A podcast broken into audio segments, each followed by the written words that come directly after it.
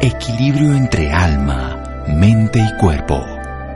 Bienvenidos a Sanamente, la cita con el bienestar. Dirige Santiago Rojas.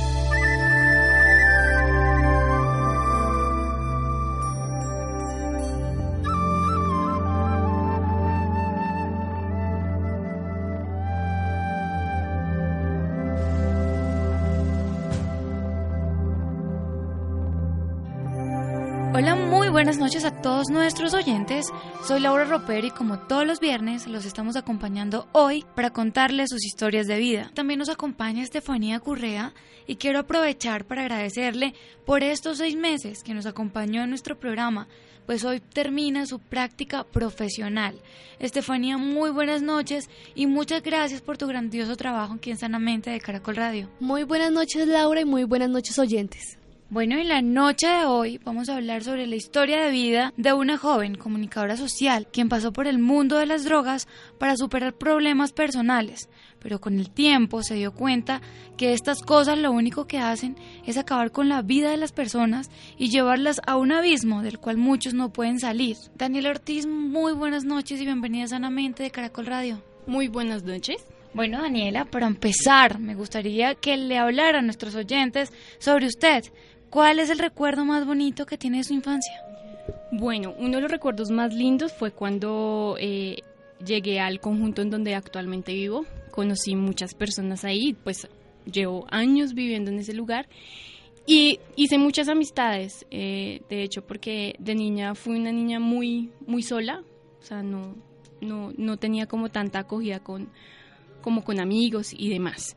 Entonces uno de los recuerdos más lindos fue cuando llegué a, a, un conjunto, a un lugar, un espacio donde que me sentí muy acogida porque pues compartía con niños, con niñas y demás.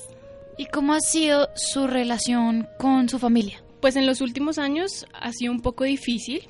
Eh, actualmente pues eh, como toda persona uno tiene pues problemas y demás, pero con el tiempo uno va arreglando ese, esas, esas, diferencias eh, como tal. Eh, actualmente pues hay momentos duros, difíciles, pero con el tiempo pues se han sospechado, se han arreglado. Pero pues en sí ha sido difícil y demás. ¿En qué momento decide estudiar comunicación social después de decirnos que su relación con nosotros no era tan buena? Yo desde muy niña escribía mucho, tenía un diario en el que eh, pues hacía como mis, mis notas, eh, salía mucho sola, por ejemplo. Me gustaba mucho el deporte, desde niña me encanta el fútbol. Eh, pues mis papás, mi papá me inculcó mucho como eh, los deportes y demás. Mi mamá era, es más como de cosas más artísticas y en cambio pues ya con el tiempo también empecé como a escribir cosas que me pasaban diariamente. Entonces sentí que tenía como la necesidad de contar historias. Entonces, al principio mis papás no estuvieron muy de acuerdo porque ellos querían que yo fuera médica o estudiar derecho, pero ya entendieron que tenían que, pues que era mi decisión y algo para mí. ¿Esas historias que escribías en el diario eran de algo que te pasaba o porque te las inventabas? Dependía, dependía de lo que pasaba, pues como yo pasaba mucho, yo pasaba mucho más con hombres niños, entonces pues yo tenía más relación con ellos. Con las niñas no me la llevaba muy bien porque pues crecí en un, en un ambiente muy, eh, sí, muy masculino, entonces yo a veces también me vestía como niño, o sea, tenía mucha relación con, con, con, esas personas, ¿sí? En cambio, mi mamá a veces me reprochaba que porque yo no salía con niñas o porque yo no hacía actividades de niñas, pero con el tiempo pues uno va como que aprendiendo ese tipo de cosas, o sea, como que va conociendo, va, se va metiendo en caminos distintos. Y después de todo esto, ¿cómo fue tu adolescencia? Mi adolescencia pasó de ser muy acogida, como digo, de muchos niños, más hombres, y yo me sentía como la mamá de ellos, ¿sí? Entonces ellos me pedían a mí consejos, Daniel, ayúdame con esto, eh, sí, ese tipo de cosas. Entonces como que yo empecé a crecer como en ese mundo de, de, de, de solo niños y demás. Y pues también hubo un momento que yo me sentí como muy rechazada, así como muy sola, ¿sí? Aparte pues tengo, una, tengo un hermano, Santiago, que ha sido para mí fundamental porque pues yo crecí con él y demás. y el ambiente pues se fue tornando y tornando y pues empecé a, conocer personas, eh, pues y pues mi adolescencia fue fue fue en parte empezó pues muy bien, pero pues con el tiempo pues se fue como agrietando.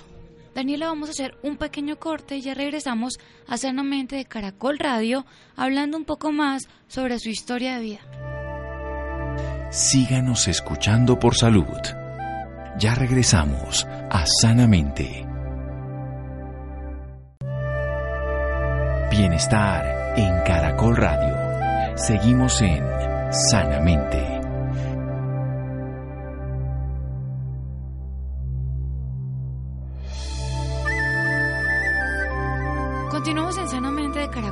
Hablando un poco más con Daniel Ortiz sobre su historia de vida. Bueno, Daniela, tengo entendido que usted tuvo una relación amorosa en su adolescencia, en la cual tuvo que pasar por una situación difícil. ¿Nos puede hablar un poco sobre este tema? Sí, claro. Yo tenía yo tenía 15 años cuando conocí a Mateo. Mateo creció conmigo, como lo dije, en un conjunto donde pues eh, hacíamos actividades como jugar fútbol, jugar escondidas y demás. Nos conocimos ahí y empezamos a tener una amistad muy bonita. Empezó a empezó a crecer y a crecer y a crecer y pues nos contábamos todo y demás. Con el tiempo, pues empezamos a tener una relación más formal. Nosotros nos llevábamos tres años, yo tenía en ese tiempo 16, entre 15 y 16 años y él tenía 19 cuando yo lo conocí empezó una, un, como un amor muy lindo, como entre de mejores amigos, de como de contarnos las cosas y pues eh, tanto él como yo pues teníamos muchas cosas en común. Entonces pues empezábamos a salir y demás. Eh, con el tiempo se empezaron a dar las cosas y pues él como que se me declaró, o sea, fue algo muy bonito. Pues para mí fue mi primer beso realmente, o sea, fue algo, para mí fue muy especial. Y creo que para él también. Entonces empezamos a, salir y a, conocernos más. Y a él le, gusta mucho la, le gustaba mucho la aviación. Él amaba los aviones, le encantaban. Y teníamos muchas cosas en común en cuanto a lo deportivo, en cuanto a, lo, a los gustos y demás. Eh, con el tiempo, como dije, se fue armando una relación muy bonita. Eh, yo me gradué, o él empezó a estudiar eh, su carrera como piloto y yo seguía en el colegio. Entonces con el tiempo pues pasaron las cosas, llegó nuestro primer año, pues nunca peleamos, o sea, teníamos una relación muy, muy, muy bonita. Em, con el tiempo, listo. Eh, pasábamos mucho tiempo juntos, entonces él me recogía en el colegio, salíamos, íbamos a cine, eh, pues yo iba a la casa de él, o sea, hacíamos planes muy de novios, o sea, de parejas adolescentes, pero pues yo era muy chiquita, o sea, yo a veces me sentía muy chiquita al lado de él y yo decía, ¿será que pues sí estoy haciendo lo correcto? Porque pues al principio fue un amor muy de niños, o sea, como muy, ay, sí, vamos y nos damos besitos, ah, sí, pero pues tampoco era el hecho, sino que pero ya con el tiempo, ya como al año, como que ya tomamos las cosas como muy en serio, o sea, yo empecé a o sea, entre, entre Mateo y yo empezamos a contar las cosas oficialmente ya desde el primer año, porque pues yo sentía que todavía era una niña. Entonces salíamos, veíamos, pues nos arrunchamos, eh, ver películas y demás. O sea, era una relación muy, muy bonita. Yo no peleábamos mucho. Daniela, ¿y cuál fue la situación difícil por la que tuvieron que pasar? Yo con Mateo llevaba ya una relación, mucho tiempo después yo ya llevaba una relación de tres, íbamos ya para cuatro años. Una tarde yo estaba en el colegio y yo recibí la llamada de, de la mamá. Eh, me llamó súper agitada, súper... Eh, Daniela, mira, lo que pasa es que eh, Mateo no aparece, él estaba en una avioneta y al parecer se estrelló. Entonces yo caí en shock, o sea, yo no lo podía, pues yo no creía lo que ella me estaba diciendo y yo dije, pero ¿cómo así? Me dijo, sí, lo que pasa es que al parecer Mateo tuvo un accidente. Entonces en ese momento pues yo dije, no, no, o sea, yo sentí que en ese momento a mí la vida se me derrumbó, o sea, yo dije, no, no puede ser. Yo salí del colegio y, y recuerdo que mi hermano me llamó, me dijo, Daniela, pasó esto, al parecer hubo un accidente, ¿cómo está? O sea, él sabía que yo ya, yo ya había sabido la noticia, pensó que yo no la sabía y me contó en ese momento, no, o sea, yo no lo creía. Y para mí la vida me cambió ahí. Cuando yo me enteré que Mateo había fallecido, fue la cosa más horrible que yo sentí. A mí se me derrumbó el alma, se me, se me, o sea, yo cambié totalmente como persona, como amiga, como familiar, como hermana, como hija, cambié mucho y se me destrozó la vida. O sea, fue un momento muy duro para mí. Daniela, ¿y usted cree que esto que le sucedió, que además es muy doloroso, fue el detonante para entrar en el mundo de las drogas? Mira, Laura, yo creo que sí, porque en ese momento como que todo se me juntó. Tenía problemas en casa, yo me sentía vacía, o sea, era una sensación muy, muy maluca, ¿sí? Y que no se la deseo a nadie, o sea, es como un vacío en el corazón, en el estómago, en tu vida.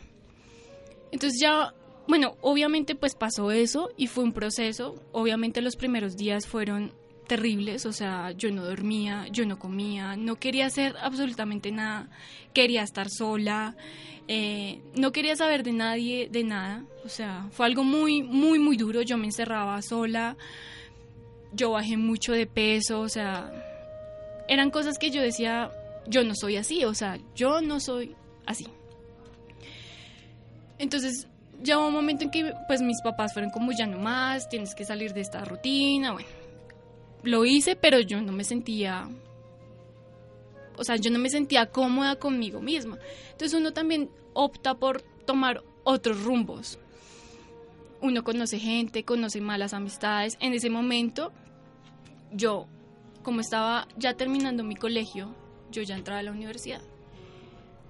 Y pues en una universidad prestigiosa se ve de todo, como en toda parte. Entonces allí empecé a conocer amigos, que eran mis amigos, conocer eh, gente mala. Entonces ahí fue cuando me ofrecieron a mí drogas eh, y yo conocí como ese mundo del cual pues me metí por un momento, pero después eh, como que entendí que eso no era bueno para mí, tanto para mi cuerpo como para mí, como para mi familia, como para mis amigos, no era bueno, porque yo estaba me estaba perdiendo, me estaba hundiendo en eso. Daniela, ¿cuál fue esa primera sustancia que usted probó? Yo recuerdo que a mí me ofrecieron, o sea, a ti te ofrecen y pues tú, por lo que sea, das dinero. O sea, tienes que dar algo. Yo recuerdo que yo la primera era una pasta pequeñita, chiquita, color rosadita. Era éxtasis. Y a mí eso me llevó en un viaje, claro, como yo tenía tanta llanto, tanta, yo ya no quería llorar más, ya yo sentía como que no quería, quería estar tranquila, ¿sí?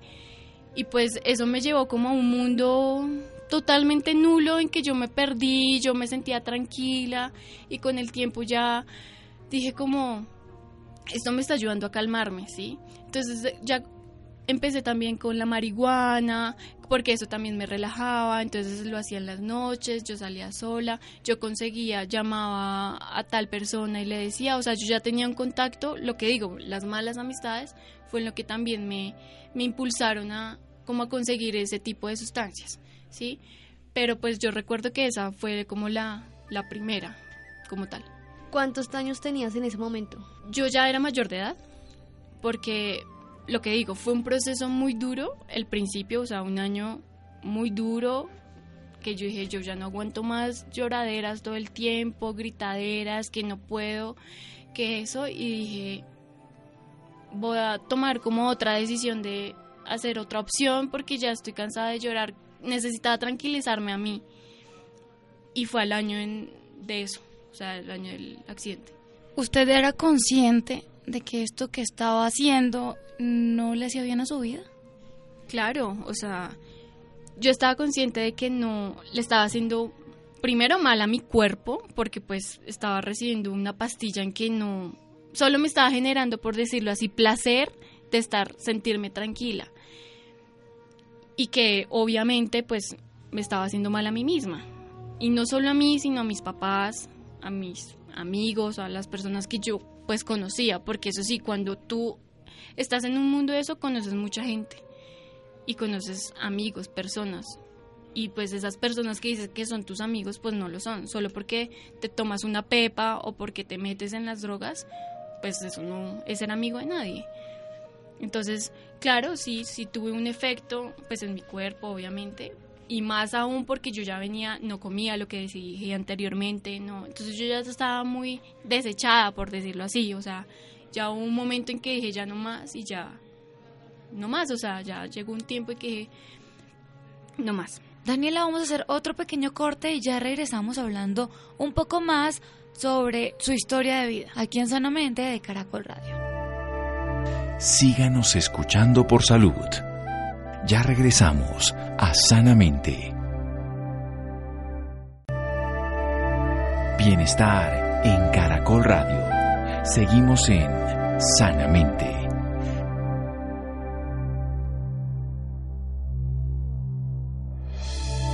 Continuamos en Sanamente de Caracol Radio hablando un poco más sobre la historia de vida de Daniela Ortiz. ¿Cómo era la relación con su familia? Porque podría tener muchos amigos, pero con la familia te alejabas o cómo era el comportamiento con ellos. Claro, al principio pues como todo papá está con sus hijos y demás, pues les dan a uno el apoyo como el abrazo, el beso y demás. Y eso a uno realmente lo como que lo anima a, a seguirlas pues adelante. Cuando yo empecé en, como en ese mundo, obviamente al principio para ellos, ellos no sabían. O sea, yo lo empecé a hacer como a escondidas, por decirlo así. Y ellos empezaron a dar cuenta como en mis comportamientos. Entonces yo gritaba mucho, eh, mi mamá me esculcaba las cosas, o sea, hasta el punto en que ellos dijeron como, ¿qué es esto? O sea, ¿qué estás haciendo? Te estás matando tú sola. Eso está mal. Y la relación empezó a, a torfarse de un cariño como del dolor, como pobre mi hija, pobre cómo ella está sufriendo, a un, a un ambiente muy muy fuerte, ¿sí? Como de gritos, como de... Pero era también... yo Obviamente yo me sentía culpable de eso porque pues yo les gritaba a ellos, los decía muchas groserías, o sea, era una cosa muy... Y el ambiente se, se empezó a, a, a forzar mucho, había mucha pelea, muchas cosas, hasta el punto en que nos sentamos a hablar y dijimos, no más, obviamente yo estuve como en un tratamiento, por decirlo así, porque pues yo ya, realmente yo ya estaba súper ida, o sea, muy ida del otro mundo, y pues empezó un proceso como de rehabilitación, como pasó una situación, hubo reencuentro de padres y demás, pero ese reencuentro de padres también fue muy, muy chocante, ¿sí? Muy chocante porque al otro lado estaba mi hermano y pues mi hermano me defendía también a mí, o sea, como déjela pasar su dolor, pero pues ya tenía ese dolor que pasara a un segundo plano, o sea, ya tenía uno que desenvolverse y ya salir de eso, pero yo me quedé ahí por mucho tiempo, por mucho tiempo. Entonces la relación se volvió muy, muy forzada, muy, muy grosera, muy de gritos, muy, muy ya en ese momento sí me sentía muy sola, o sea, ya muy sola, pero sí tenía el apoyo de mi hermano, más que todo. ¿Crees que tus papás si hubieran tomado otra actitud te hubieran ayudado desde antes? Sí, yo creo que sí. Obviamente al principio, lo que digo, al principio sí hubo un, un, un cariño como de padres a hijos, o sea, de padre a hija, pero con el tiempo también como actitudes como la mía, claro, uno se mete en ese mundo y uno cambia totalmente de actitudes, de ambientes, eh, como de perspectivas de la vida. O sea, eso es una cosa que de verdad a los oyentes yo no se las recomiendo porque es algo muy, muy maluco y eso es muy difícil de salir. Entonces, es más como, sí, en ocasiones nos reuníamos, pero a veces también forzaban los problemas porque no era solo yo, habían problemas económicos, problemas en la casa, en la familia, eran muchas cosas que en ocasiones también se juntaban y no era solo yo, o sea, yo, yo era un problema, pero también había otros problemas encima. Daniela, la mayoría de personas tenemos entendido que las drogas pueden llevarnos a lugares o personas que pueden lastimarnos. ¿En algún momento tuvo que pasar por una mala experiencia? En el momento en que yo estaba en una crisis muy berraca, yo empecé a, a salir mucho, a salir a bares, a salir a lugares, sí, que yo me sentía como tranquila, por decirlo así, y empecé a salir, empecé a salir sola.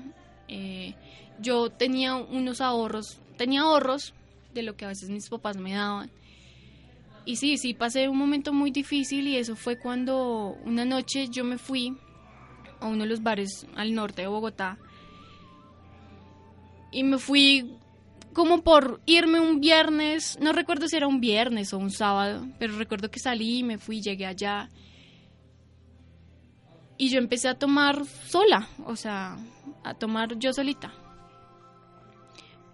Cuando uno con el tiempo pues la buena uno bailar y demás y yo recuerdo que a mí se me acercó un señor ya mayor, creo, sí, ya mayor. Y me empezó a hablar y me empezó a conversar, me empezó a y con él eh, empezamos a bailar y demás. Y hubo un momento en que yo recibí una bebida de él o de esa persona. Y yo, obviamente, como yo ya tenía tragos encima, yo me lo tomé, o sea, normal. Y yo, yo me sentí pues como una persona embriagada, eh, borracha, por decirlo así. Yo dije, no, yo debo estar eh, pues tomada. Pero entonces empecé como, empecé a alucinar cosas. Entonces yo veía que mis papás ya venían, o sea, yo me empecé, me, me empecé a meter en un viaje muy maluco. De un momento a otro, realmente yo no me acuerdo de más. O sea, yo tengo esa noche lagunas. Luego de eso, yo me acuerdo que yo desperté en mi casa, o sea, en mi casa. Pero lo que digo, tengo lagunas como tal. O sea, sí. Después de eso, lo que me cuentan, porque yo no me acuerdo, fue que mi hermano llegó esa noche. ¿Cómo? Él dice que él entró de casualidad ya y me vio.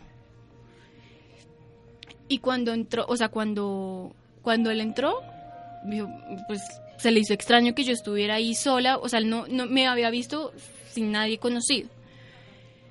Me vio y, me vio que estaba como bailando, él me, vio borracha, por decirlo así, y él me llevó a la casa. Y yo es que en la casa, mejor dicho, empecé a gritar como loca, bla, o sea, empecé a hacer cosas que no eran comunes en mí, por decirlo así. Y mi hermano me, me cuenta porque yo realmente no me acuerdo. Me dice, yo pensé que, me dice como, yo sé que estaba borracha, o sea, que estaba totalmente ebria.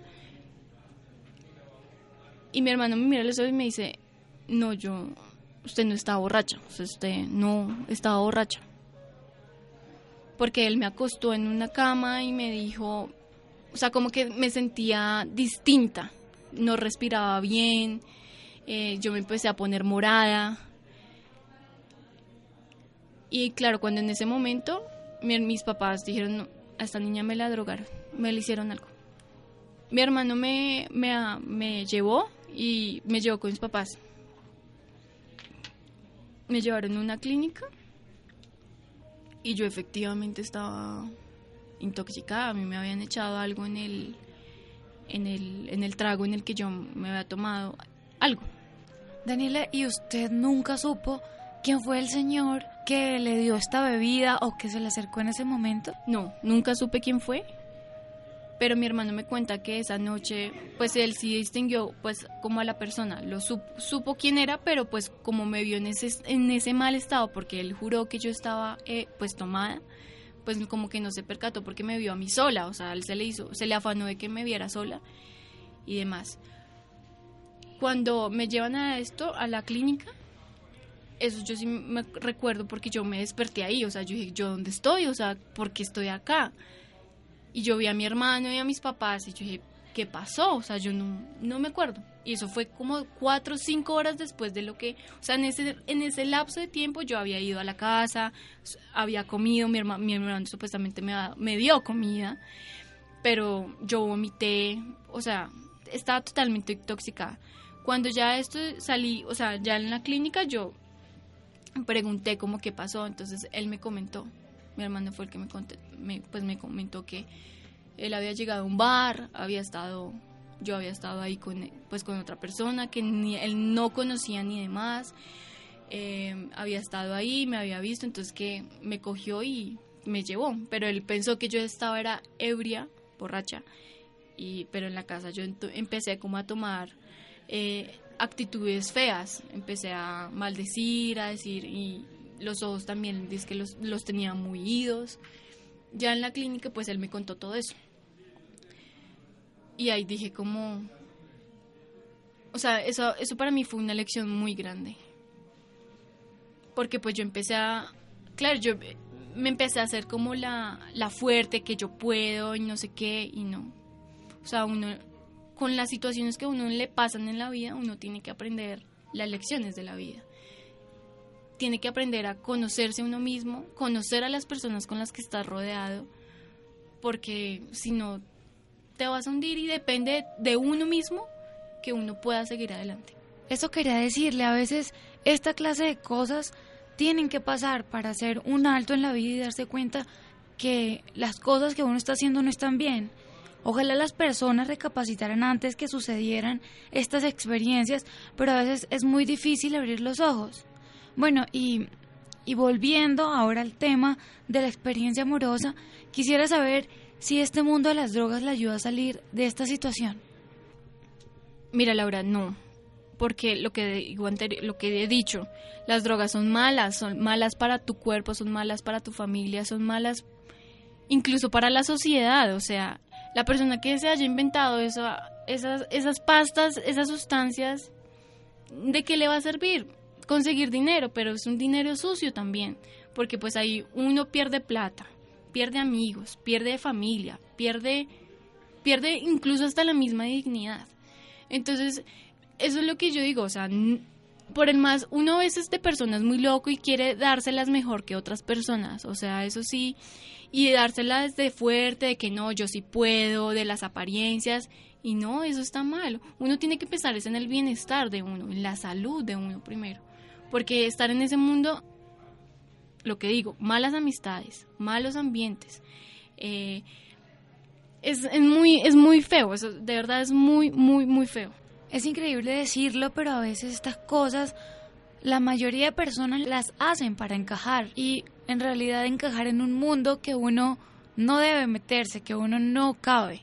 Es impresionante decirlo, pero es así. Exacto, y también es como el hecho de que, pues, yo también doy gracias a Dios porque estoy viva, o sea, porque tengo una vida ahorita, tengo una familia. Y obviamente son episodios que pasan, o sea, que le, que le pueden pasar a cualquiera, pero si no, si no es de uno, o sea, depende de uno que uno pueda salir adelante. Y hay que también tener en cuenta que muchas veces decimos como no, nosotros podemos y de esta vamos a salir. Probamos un día, probamos dos días y de esta vamos a salir. ¿Quién te ayudó también a tomar esa decisión? ¿Quién estuvo apoyándote día a día para que dijeras como no, ya no más? Mi hermano. Mi hermano estuvo muy... Él estuvo siempre ahí conmigo. Siempre. Cada vez que yo salía acá, él, me, me, llamaba, me decía no más, me veía en un estado en el que yo estaba ida, me decía no más, a veces me daba hasta cachetadas como ya no más, yo no quiero verte así, yo no quiero que, que te sigas hundiendo en eso, tú eres una niña muy linda, tienes todo para, para seguir en la vida y no, o sea, eso no te puede aferrar. Ya sabemos que perdiste a alguien muy especial, que perdiste a un ser muy especial, pero por eso no puedes eh, hundirte en eso. Mi hermano, y pues claramente Dios es siempre como el protector de uno. Después de ese, de ese suceso, yo empecé a orar mucho también, con, pues con, con, el, con ayuda de mis papás y demás. Yo empecé como a, a hacer oraciones, a tener como más conciencia en mí, a pensar lo que digo en mí, siempre en mí, porque eso también es un defecto que yo tengo como persona, ya personalmente, que yo a veces pienso en los demás y no pienso en mí. Entonces, mi gran apoyo, mi gran confidente siempre fue mi hermano, mi hermano. Él siempre estuvo ahí apoyándome en lo que yo quisiera, en lo que él, en lo que él me daba para... Daniela, ¿cómo ha sido todo este proceso de superación? Bueno, ha sido muy duro. Durante los últimos cuatro, cinco años, no más, yo no, no he tenido una relación formal, por ejemplo. O sea, no, sí conozco personas y demás, pero como una relación formal, no. La relación también con mis papás fue, ha sido cambiante, ha sido muy dura, porque pues lo que digo, también se juntan muchas cosas, lo económico, y, y ha sido duro, ha sido muy duro porque pues superarse un dolor tan grande no es fácil, o sea, no, es muy duro y también como que es muy también lo que digo también depende de uno de que uno salga adelante sí a veces con las compañeras o amigas que yo tengo les cuento esta historia y a veces se aterran de que yo no estoy con alguien o sea que yo no estoy con una pareja que no estoy con alguien porque sí yo pues sí yo me considero una niña muy bonita muy decente muy mujer y y a veces me dicen eso, como que tú no tienes a una pareja con quien salir, con quien, sí. Entonces con el tiempo también he aprendido como a conocer primero más a la gente, saber no andar siempre sola tampoco, porque pues eh, estar siempre como acompañada en algunas salidas y demás. Y de mí, ¿sabes? O sea, de mí, yo creo que de uno es lo primordial, de uno mismo aprender a, a conocerse, a saber qué defectos tiene qué, qué vida tiene. Daniela, vamos a hacer otro pequeño corte y ya regresamos a Sanamente de Caracol Radio hablando un poco más sobre su historia de vida. Síganos escuchando por salud. Ya regresamos a Sanamente. Bienestar en Caracol Radio. Seguimos en Sanamente.